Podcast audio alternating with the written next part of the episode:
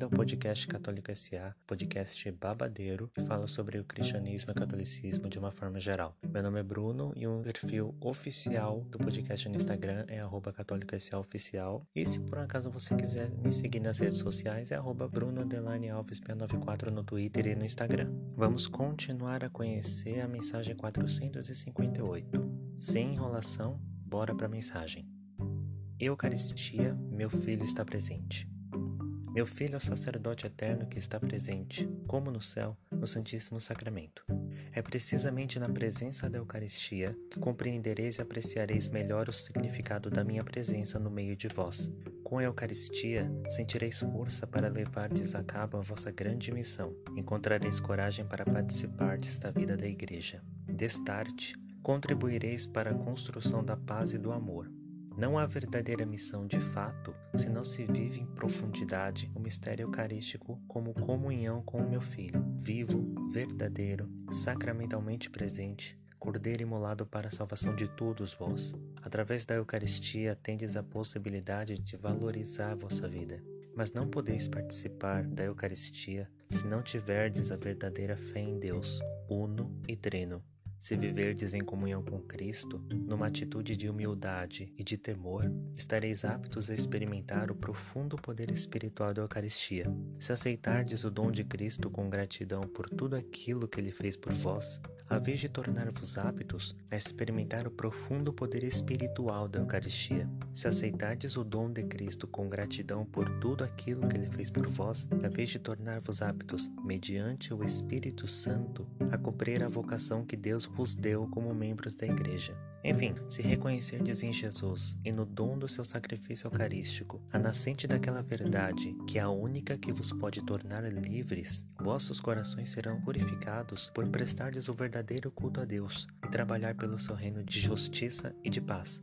Expressai vossa gratidão a Deus pelos dons recebidos na participação da Eucaristia. A Eucaristia é o sacramento da paz de Cristo, porque é o memorial do sacrifício salvífico redentor da cruz. É o sacramento da vitória sobre as divisões que emanam do pecado pessoal e do egoísmo coletivo comentário sobre essa parte que foi bem curta da mensagem. João Paulo II, um pouco antes de falecer, ele escreveu a sua última exortação. A exortação é como se fosse um documento, uma carta. Esse documento se chama Ecclesia de Eucaristia. Igreja da Eucaristia, traduzido do latim para o português. E nesse que é o último documento que ele escreveu, ele discorre inteiramente sobre a Eucaristia. É claro que eu não vou ler ele inteiramente, mas fica aqui de dica para você que quer se aprofundar sobre o que significa a Eucaristia para uma pessoa que professa a fé católica, né? Não somente a fé católica, ousaria dizer a fé cristã,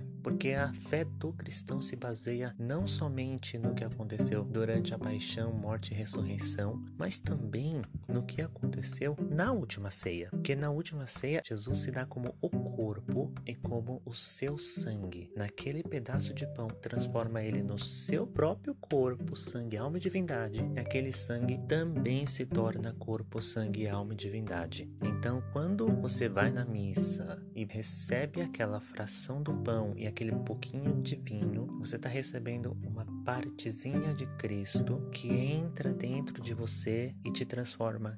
Tanto é que João Paulo II, no comecinho da carta, ele já escreve assim: a igreja vive da Eucaristia. Na Sagrada Eucaristia, pela conversão do pão e do vinho no corpo e no sangue do Senhor, ela goza desta presença com uma intensidade sem par.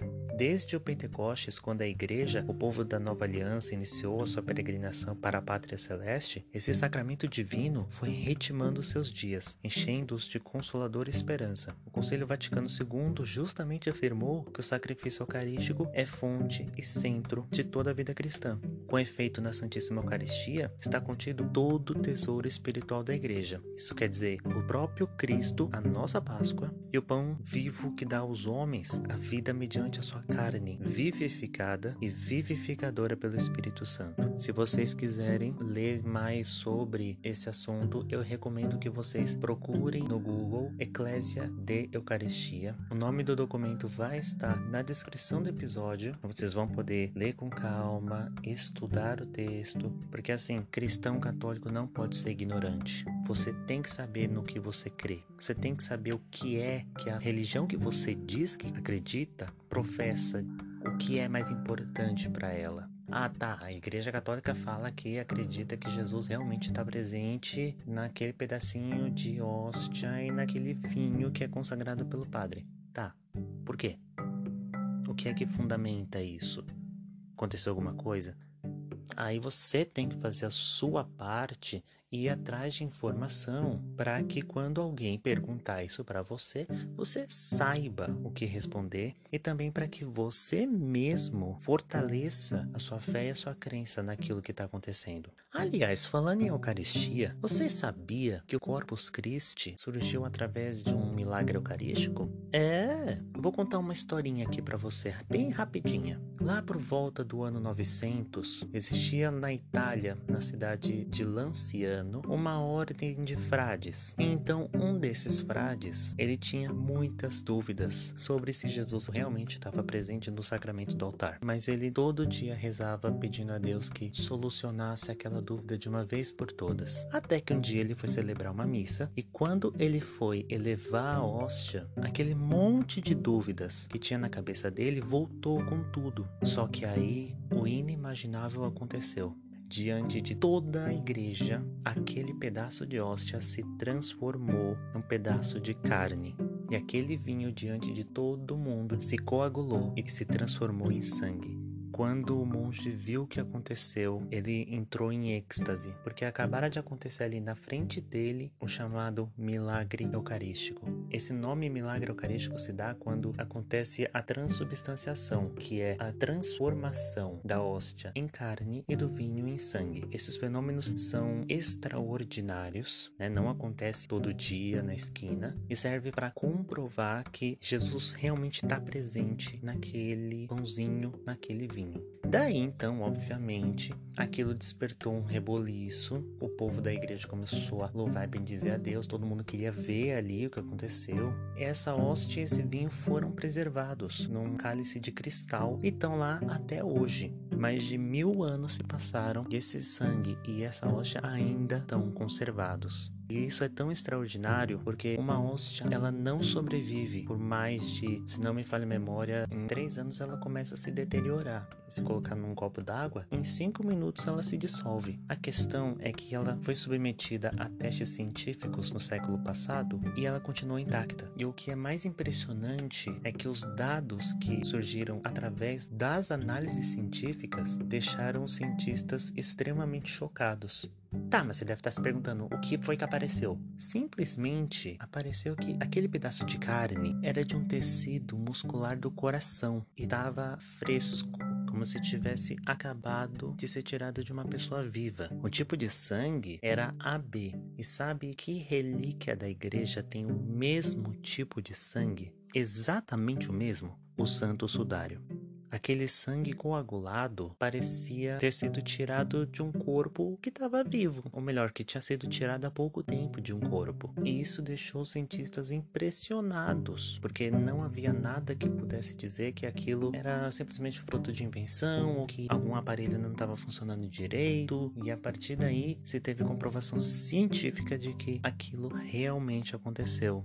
Então, para quem tem fé, esse é o maior exemplo que existe da presença de Cristo na Eucaristia. É por isso que é tão importante um cristão, principalmente um católico, assistir uma missa, mesmo que não possa receber presencialmente o Senhor, porque você presencia o maior ato de amor que uma pessoa teve por toda a humanidade, e foi dar a si mesmo Jesus mesmo disse no Evangelho: Não tem prova de amor maior do que você dar a sua vida pelo seu irmão.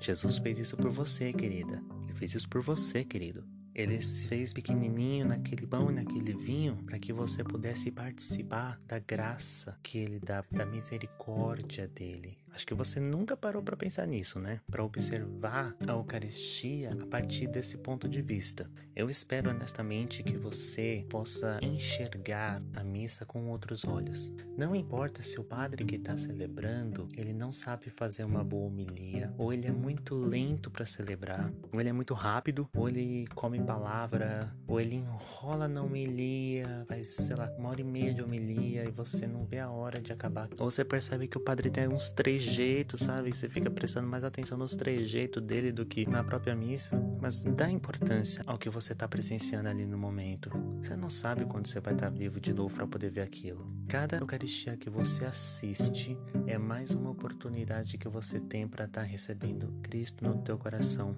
e se tornar cada vez mais semelhante a Ele. Pode acreditar.